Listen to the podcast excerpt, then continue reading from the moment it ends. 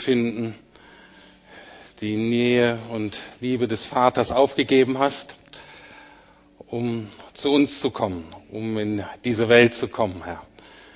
In diese Welt, die dich erst nicht erkannte, eine Welt, in der es dunkel war, der es drunter und drüber ging, eine Welt, in der viele dich nicht wollten und du wusstest das alles und du bist dennoch gekommen. Und dafür danken wir dir und lade dich jetzt auch ein, Heiliger Geist, nochmal ganz bewusst, auch wenn ich jetzt rede, dass du das, was ich sage, lebendig machst, dass du uns das aufschließt, dass du es übersetzt ins jedes einzelne Leben hinein. Auf du Dank dafür. Amen.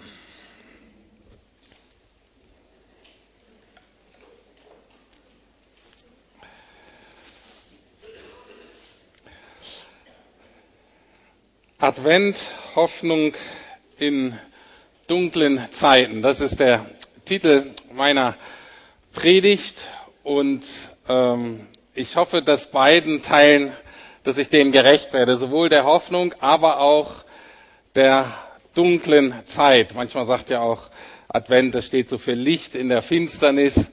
Ähm, und ich möchte durchaus Zeit verbringen heute und so Finsternis oder dunkle persönliche Zeit ernst zu nehmen, das uns mal anzugucken, um dann zu schauen, wie Jesus da Hoffnung reinbringen kann. Ist vielleicht keine ganz klassische Adventspredigt. Ich werde nicht äh, in den, keine Bibelstellen aus den klassischen äh, Advents- und Weihnachtsgeschichten im Neuen Testament. Das kommt dann nächste Woche und äh, dann natürlich an Heiligabend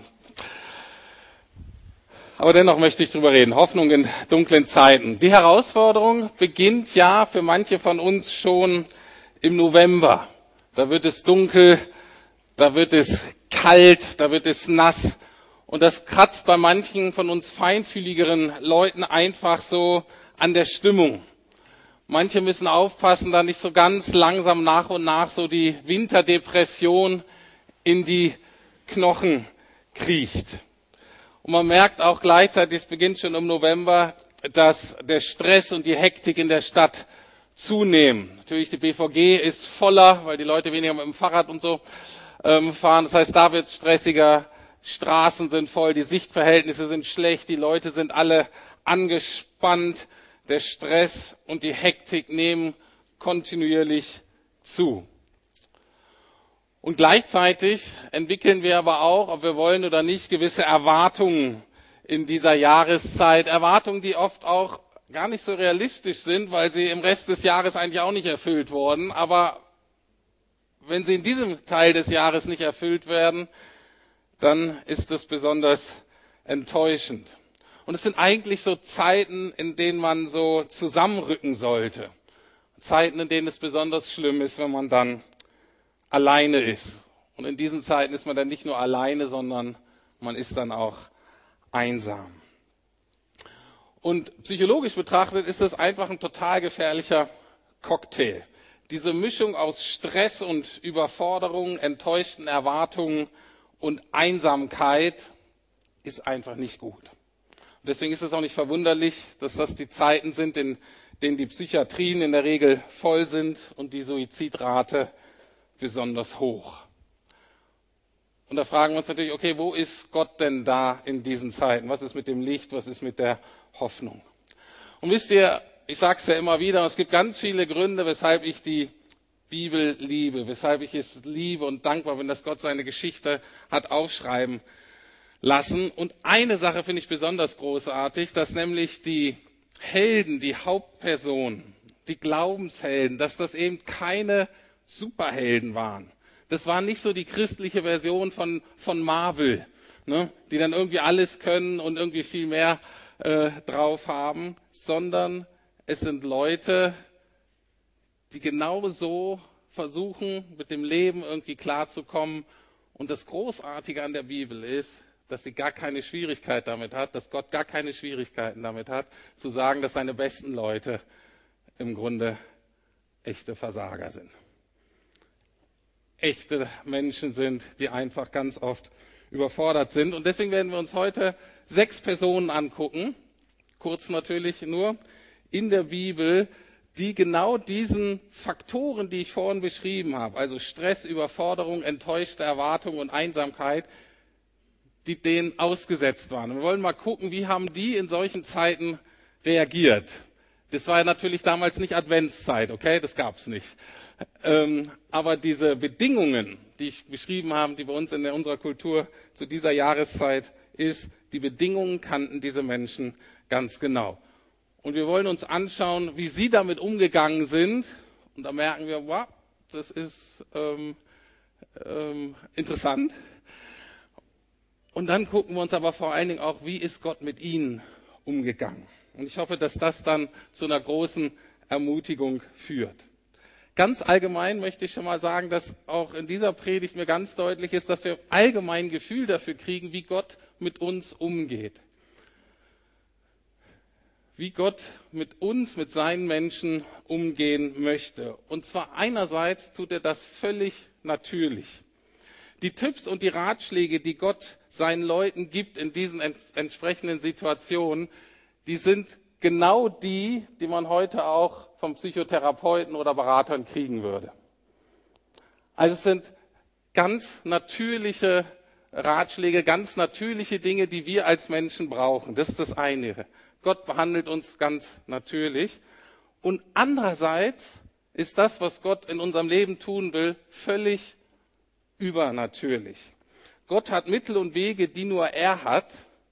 Und deswegen gilt, was sonst Menschen unmöglich ist, das wird eben auch doch möglich durch und mit Gott, weil er eben übernatürliche Ressourcen hat. Und ich möchte, dass wir uns beides angucken, weil beides ist notwendig, um zuversichtlich in dieser Welt mit Gott leben zu können.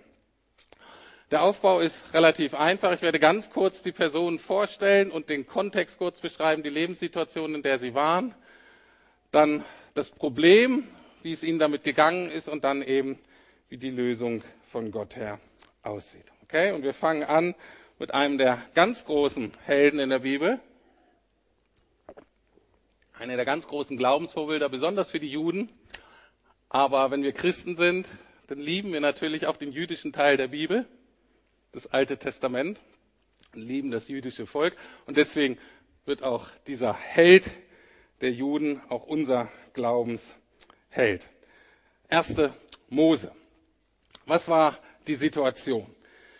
Die Situation war, und das ist etwas, von denen hoffentlich alle, die ihr in Leitungsverantwortung steht, alle, die ihr darunter leidet, dass das Leben eigentlich ein bisschen zu schwer ist und dass irgendwie, vielleicht ihr selbst, vielleicht Gott, vielleicht der Partner, vielleicht die Umstände, zu viel von euch verlangen, dann könnt ihr euch mit Mose identifizieren. Ich kann euch nur ermutigen, das ganze Leben von ihm zu studieren.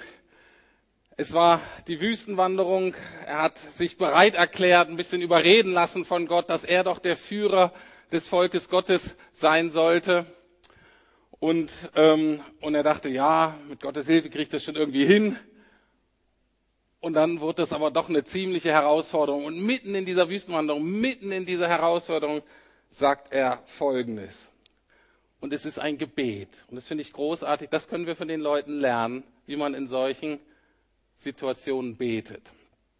Er spricht mit Gott und sagt, willst du mir aber nicht helfen, dann töte mich lieber gleich, wenn du mir etwas Gutes tun willst, damit ich meine elende Lage nicht länger mit ansehen muss.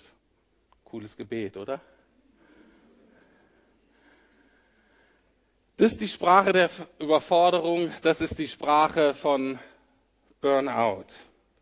Das ist auch die Sprache der Enttäuschung, wo Gott, wo man sich so ein bisschen reingelegt fühlt von Gott. Sagt, du hast mich schon überredet und ich habe ja gesagt und irgendwie habe ich aber gedacht, dass das mit dieser Wüstenwanderung, dass das irgendwie schneller geht und ich habe auch irgendwie gedacht, dass die Leute, wo ich, in die ich mich so investiere, dass die dankbarer sind dir und auch mir gegenüber. Und stattdessen zieht sich das hin und immer weiter und immer mehr Sand und immer mehr Steine. Und das Volk hat nichts Besseres zu tun, als ständig zu jammern und zu nörgeln. Ich bin fertig, ich habe keine Lust mehr.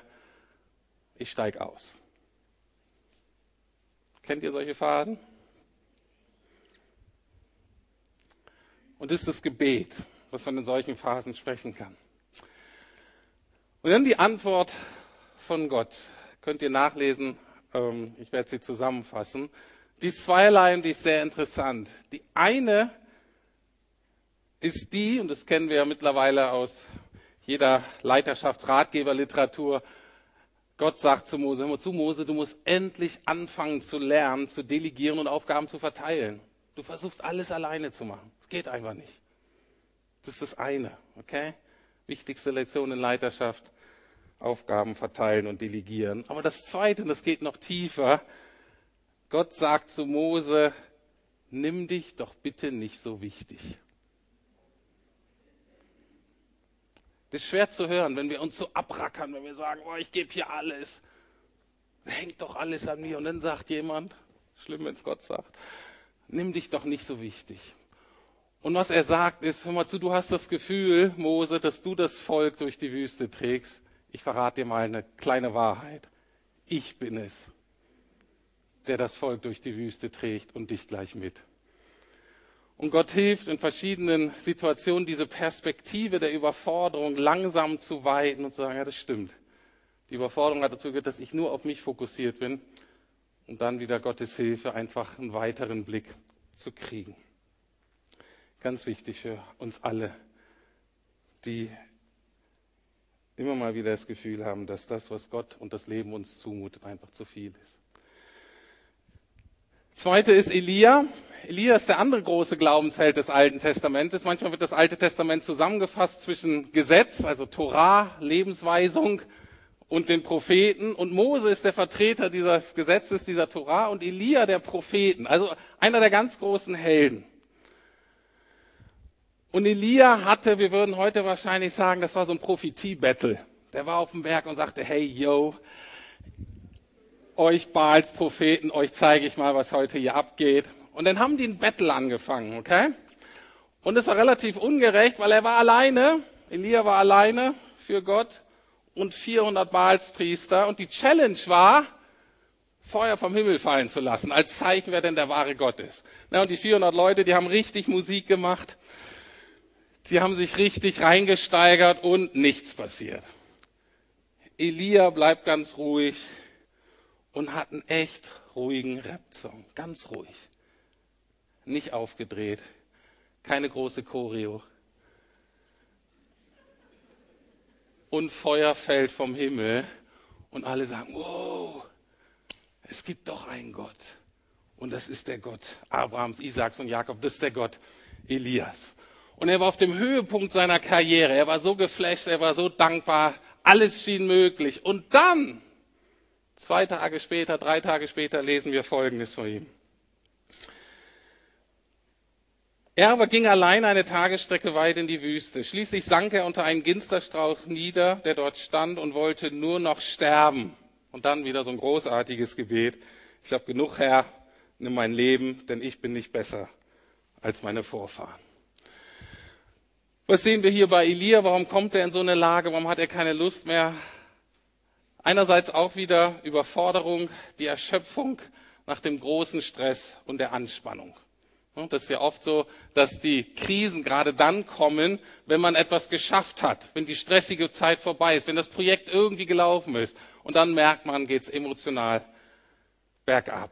Und dann kommt noch etwas bei ihm dazu, was total gefährlich ist, nämlich die Einsamkeit. Er ist alleine, sitzt da, fühlt sich verlassen von Gott von den Menschen und sagt, ich habe keine Lust mehr. Das ist übrigens sehr schwierig, gerade auch mit Erfolg umzugehen, mit positiven, hektischen Phasen, wenn die so lang sind. Und wenn das dann wegbricht, dann fällt man in ein Loch. Das ist übrigens auch ein Grund, weshalb es so viele psychisch kranke, drogenabhängige ähm, Musiker gibt, Künstler gibt, weil die haben Lebensrhythmus, der eben total gepusht ist dann sind die vielleicht Monate auf Tournee oder machen irgendwas Großes, aber dann kommt auch wochenlang nichts, kommt monatelang nichts, dann müssen sie sich wieder aufrappeln ins Studio und so weiter. Und das ist schwierig, weil im Vergleich zu diesem Bergerlebnis ist der Alltag total grau, langweilig, anstrengend. Man muss sich dann wieder mit dem Alltag mit stinkenden Socken rumschlagen. Da hat man eigentlich überhaupt keine Lust zu, keine Kraft, keine Lust. Und deswegen zum Beispiel gibt es so wenig drogenabhängige Fußballer. Warum? Weil als Fußballprofi, selbst wenn du eine große Nacht im Champions League hatte, am Montag ist Training.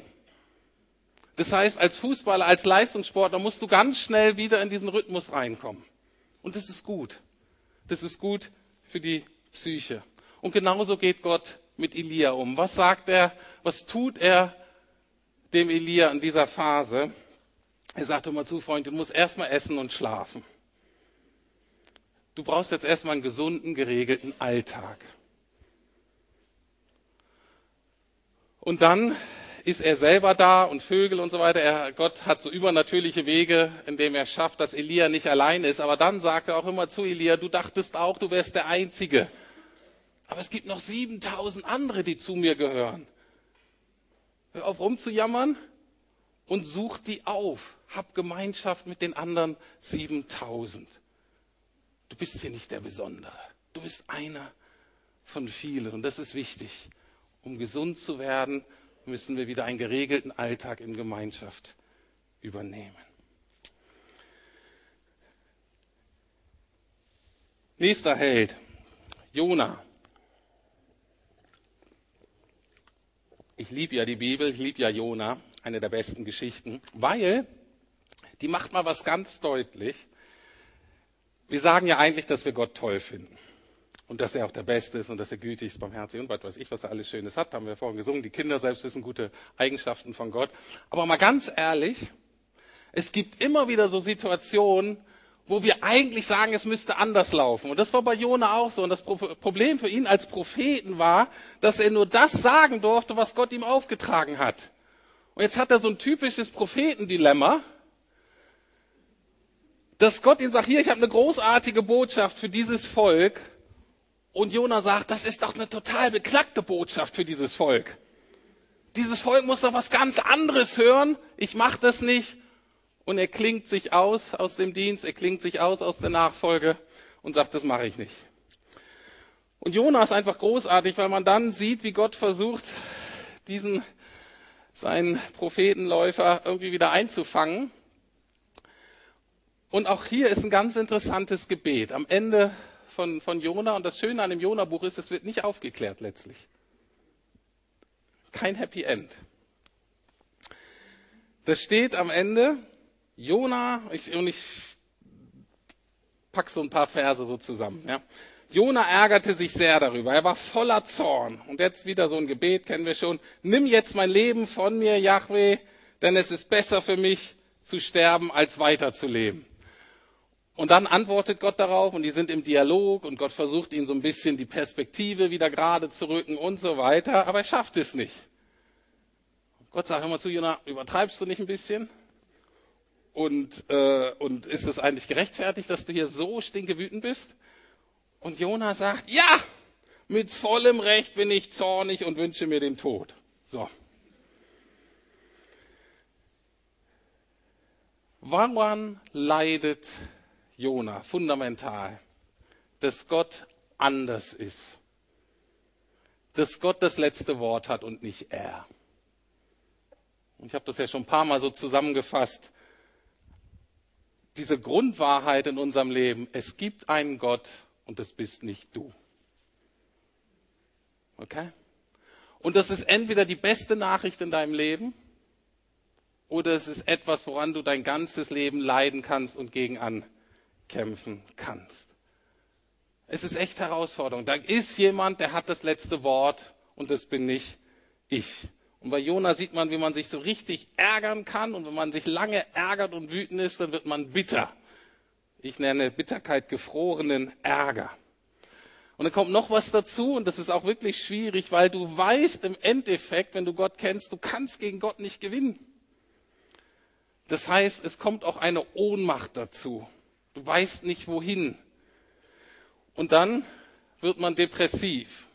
Depression hat sehr viele unterschiedliche ähm, Auslöser und, und Gründe, aber einer davon ist, dass man wütend ist, dass man ärgerlich ist, aber dass man nicht gelernt hat oder nicht weiß, wie man es nach außen tragen kann, wie man es anderen Leuten sagen kann, wie man es Gott sagen kann. Und diesen Ärger, den richtet man gegen sich selbst und dann implodiert man. Wird man depressiv, oder hat selbstschädigendes Verhalten, was weiß ich, dass man zu viel isst, ähm, oder dass man anfängt, sich zu ritzen oder was weiß ich. Aber das ist alles nach innen gerichteter Ärger und Wut. Und wie geht Gott mit ihm um? Gott geht so mit ihm um, dass er versucht, mit ihm zu reden. Und ihm die Möglichkeit, lass es doch mal raus. Jona, komm, lass es doch mal raus, was da drin ist. Und vielleicht doch was Hoffnungsvolles. Warum glauben die Kommentatoren, dass Jona doch die Kurve gekriegt hat? Weil er dieses Buch geschrieben hat. Und wer würde sich erlauben, diesen Jona so als Steppen hinzustellen?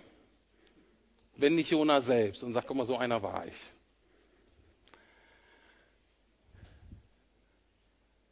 Also, es ist wichtig, wenn wir so festgefahren sind, dass wir innerlich, dass wir aus der Ohnmacht rauskommen, dass wir handlungsfähig werden.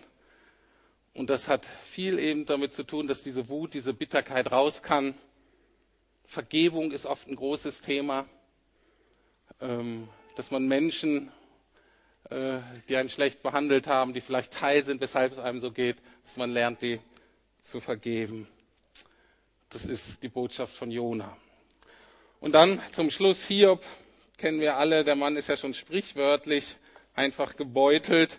Hiob ist ein gutes Beispiel dafür, dass ja, wenn jemand einfach so gestresst ist und so völlig überfordert ist, weil einfach zu viel auf einmal passiert. Es gibt Lebenssituationen, da sind wir Menschen nicht in der Lage, das alles verarbeiten zu können.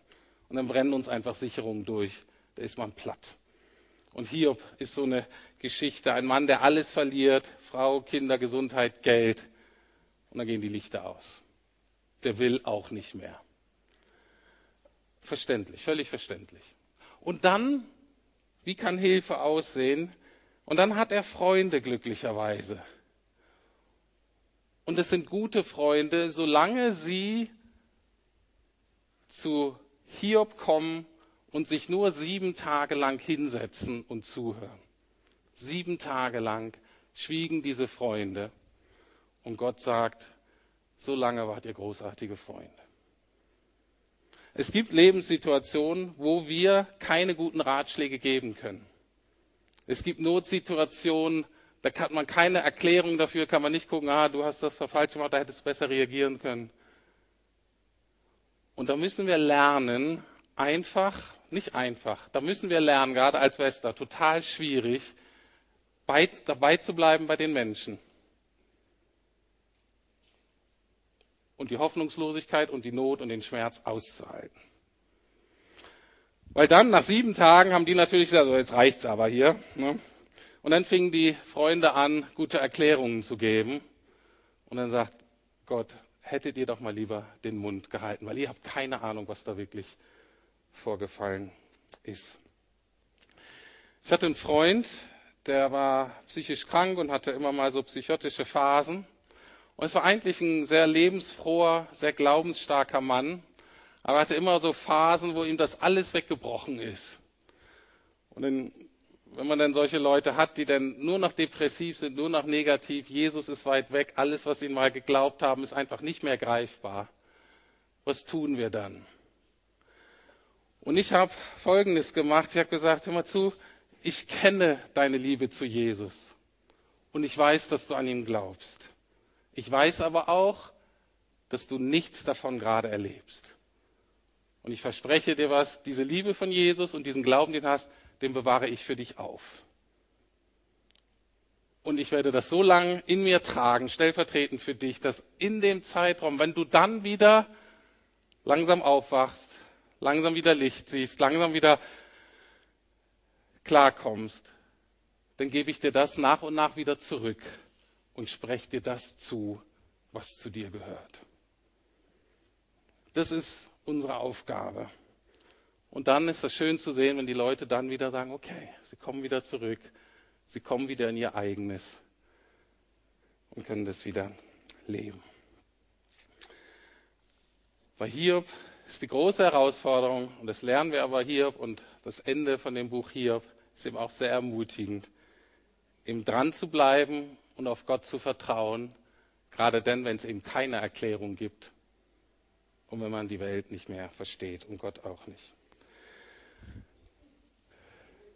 So. Vier Männer die eigentlich sterben wollten, aber doch noch irgendwie die Kurve gekriegt haben. Und was verbindet diese vier?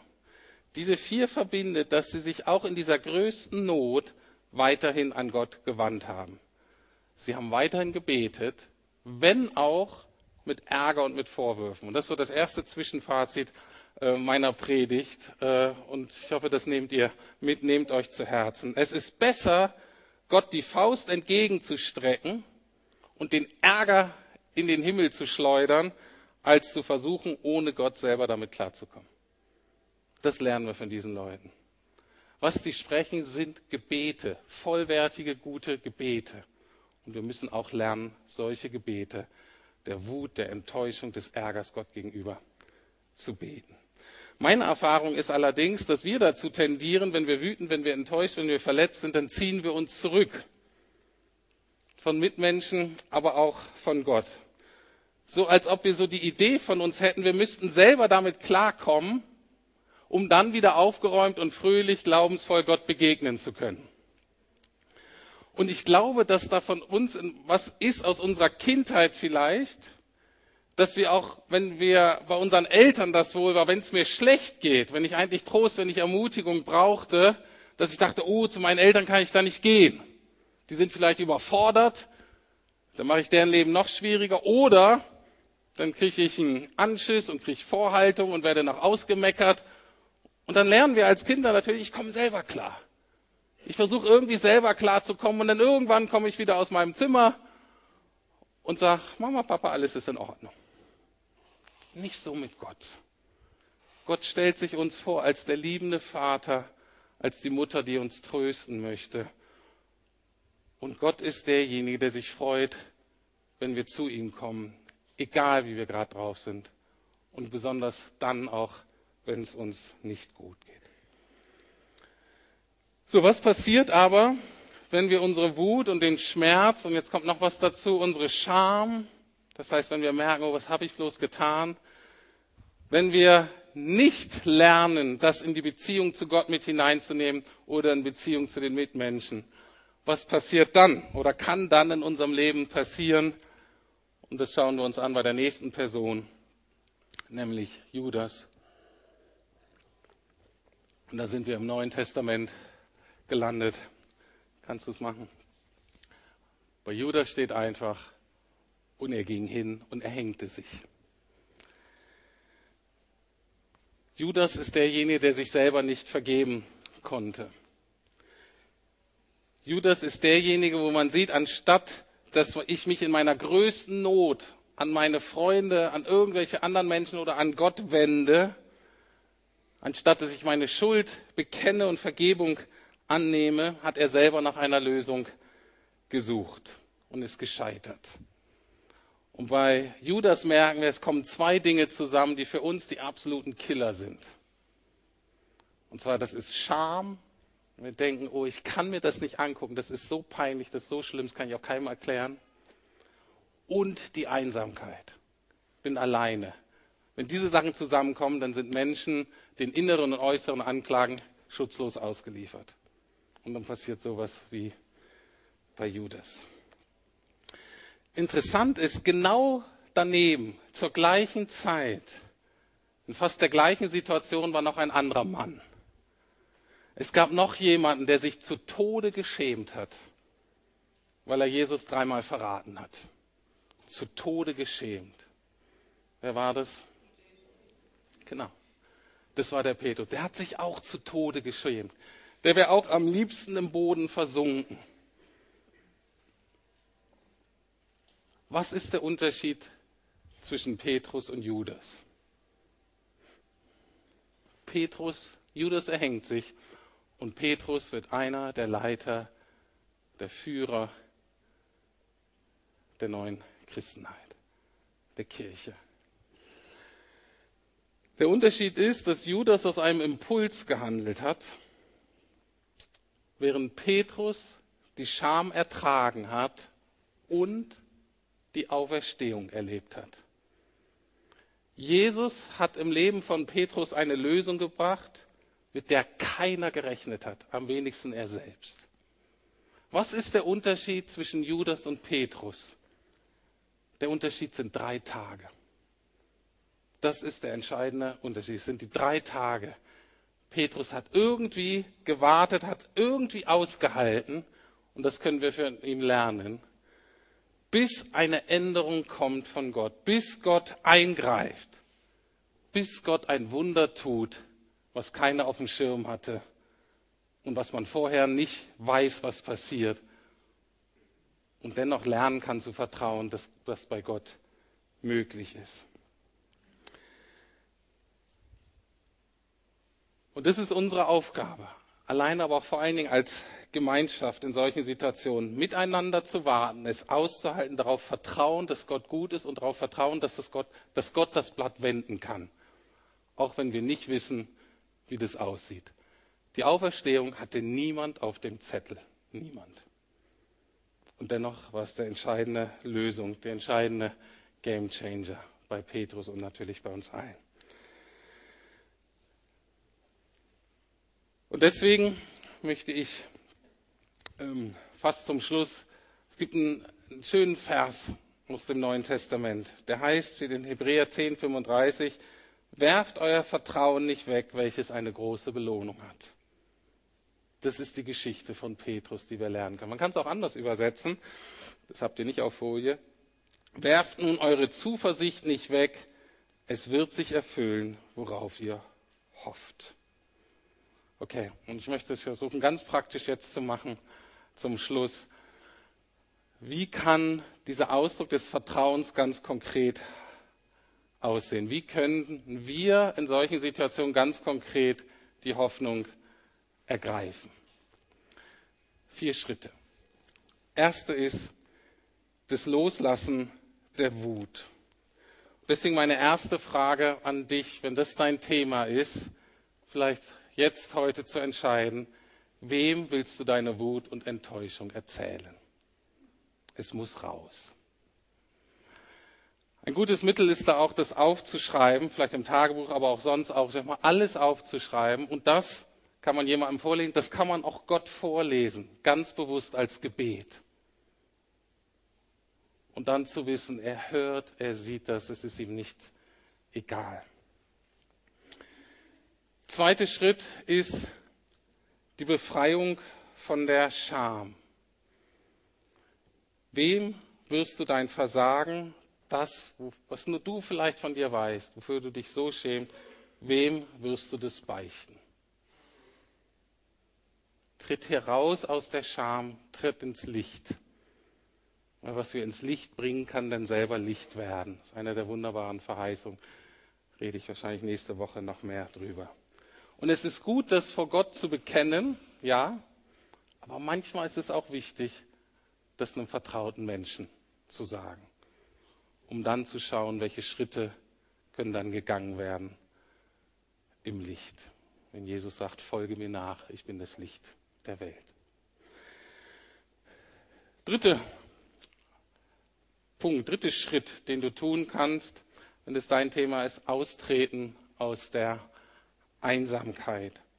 Wen kannst du heute noch kontaktieren? Wen kannst du vielleicht einladen? Wo kannst du teilnehmen, damit du nicht alleine bist?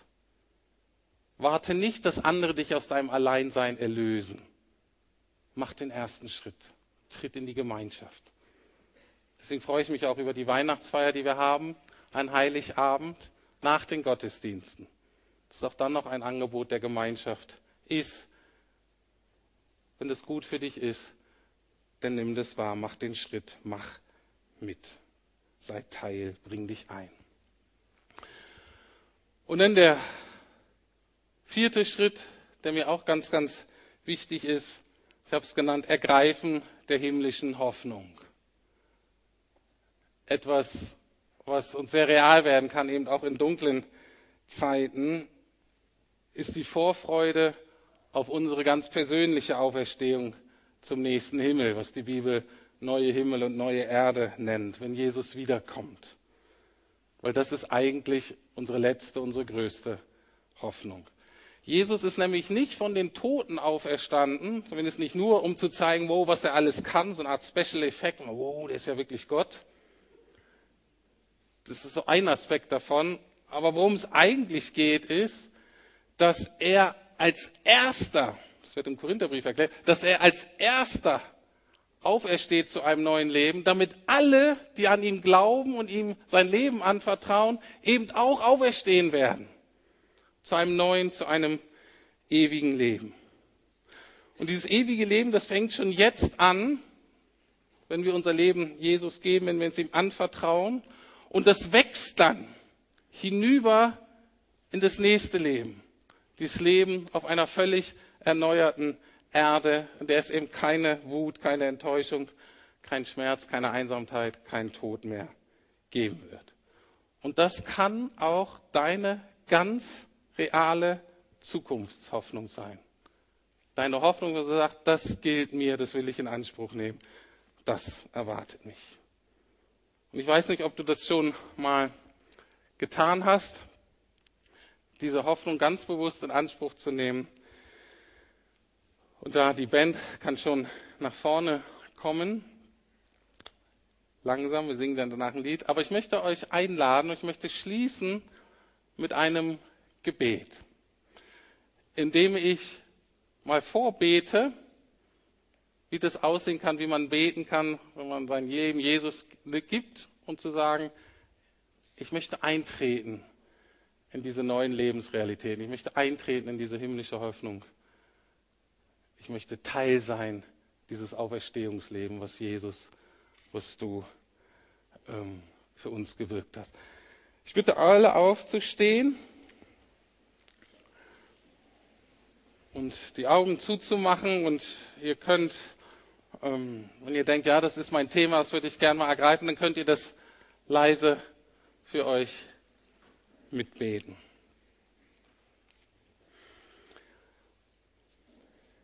Jesus Christus, danke, dass ich zu dir kommen kann, wie ich bin. Ich bringe dir meine Wut und meine Enttäuschung und meine Scham. Ich habe versucht, mein Leben selber zu meistern ohne dich. Und es tut mir leid. Ich habe es selber versucht und muss zugeben, ich bin gescheitert. Ich vertraue dir nun mein ganzes Leben an. Vergangenheit, Gegenwart und Zukunft. Ich danke dir, dass nun auch ich von den Toten auferstehen und ewig mit dir leben werde. Darauf freue ich mich schon jetzt. Das wird großartig. Amen.